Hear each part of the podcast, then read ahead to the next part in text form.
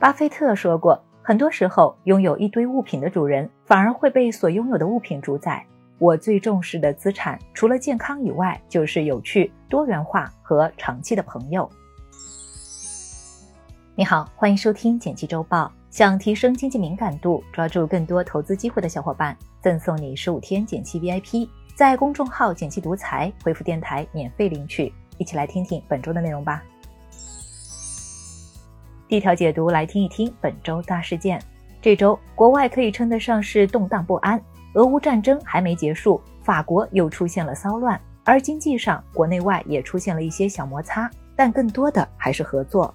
我们一起来回顾一下。一方面，我们回敬了美国、荷兰等国对我国半导体进口的限制。周一，商务部、海关总署发布公告，宣布对镓、锗相关物项实施出口管制。这次限制的镓和锗都是 AI 产业需要用到的关键矿产，而我国不仅在储量和产量上数一数二，相关的专利和产业链也基本上都在国内。到时候国外想要生产芯片，只能省着点用了，算是反卡了美国的脖子。目前来看，反制的效果还算可以。周四，美国国防部就表示，美国只有锗的战略储备，而镓的库存不足。另一方面，我国和其他国家的沟通与合作也在紧锣密鼓地进行着。周二，上合组织正式接纳伊朗，将正式成员国的数量扩大到九个。伊朗加入上合，不仅能发挥它在南北走廊大通道中的作用，对“一带一路”也有着不小的好处。而昨天，美国财政部长耶伦抵达北京，正式开启三天的访华之旅。这有什么影响呢？这次对稀有金属的出口限制，算是狠狠出了一口恶气。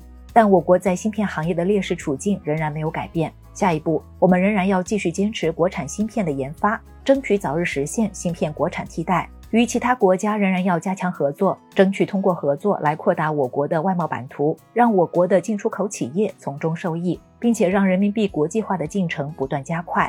另外，这次耶伦访华的成果决定了接下来中美两国的关系。虽然不少人都希望两国关系出现缓解。但还是有不少国外媒体对这次的成果不抱希望。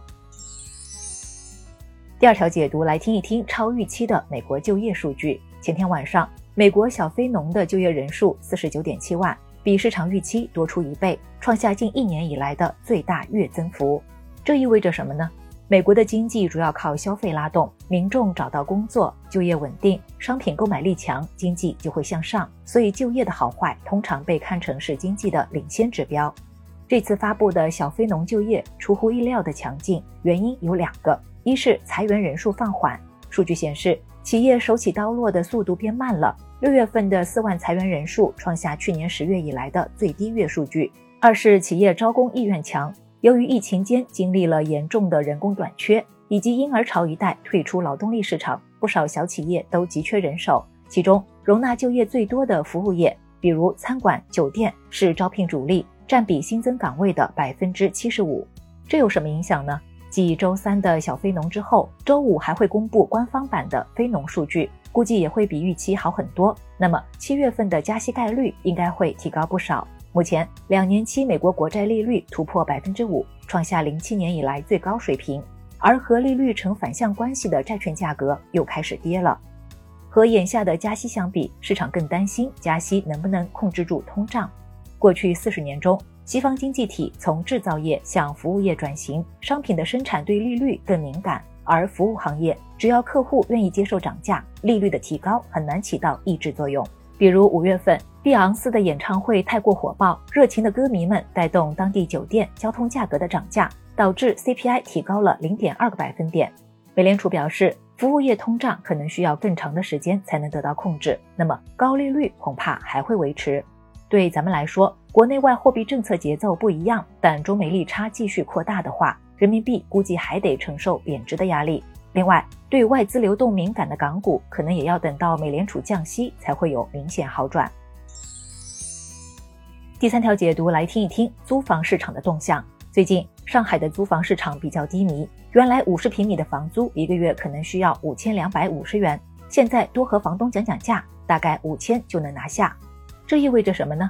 往年随着暑期来临，毕业生找工作和实习都会让租房市场迎来旺季，尤其是一线城市。但今年却有些不同，六月上海和广州双双进入房租跌幅 TOP 五，平均房租跌幅达百分之一点八一和百分之一点一二。具体来看，需求上主力军不在，今年应届毕业生的就业形势不算太理想，而且外来常住人口也在减少，租房主力军有所流失。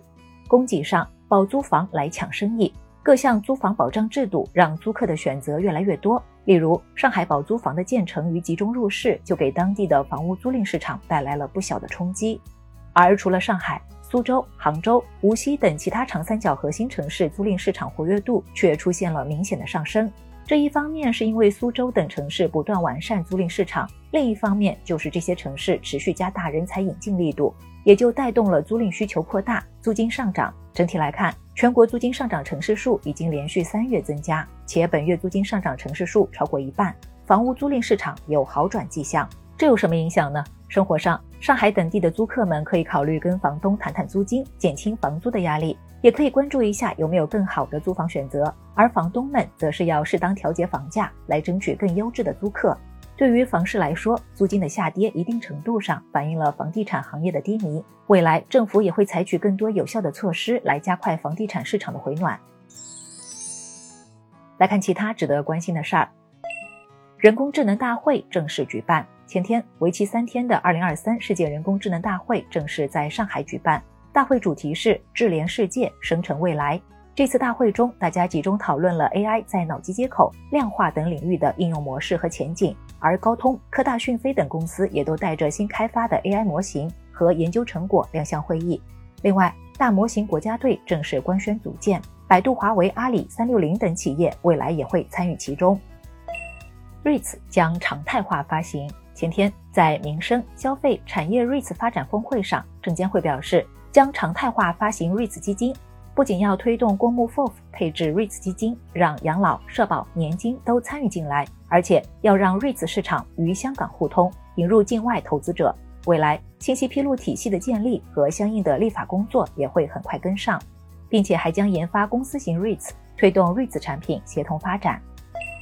知乎下线匿名功能，昨天知乎宣布将下线匿名功能，新版本预计在七月十四日上线，到时候匿名发布的入口将会取消，如果想发布内容，则需要实名制。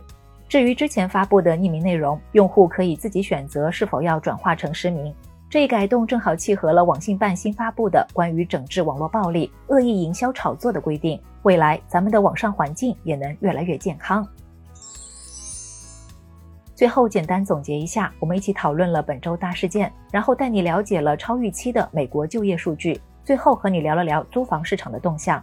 感谢收听简七周报，喜欢本期内容的话，欢迎分享给朋友免费收听。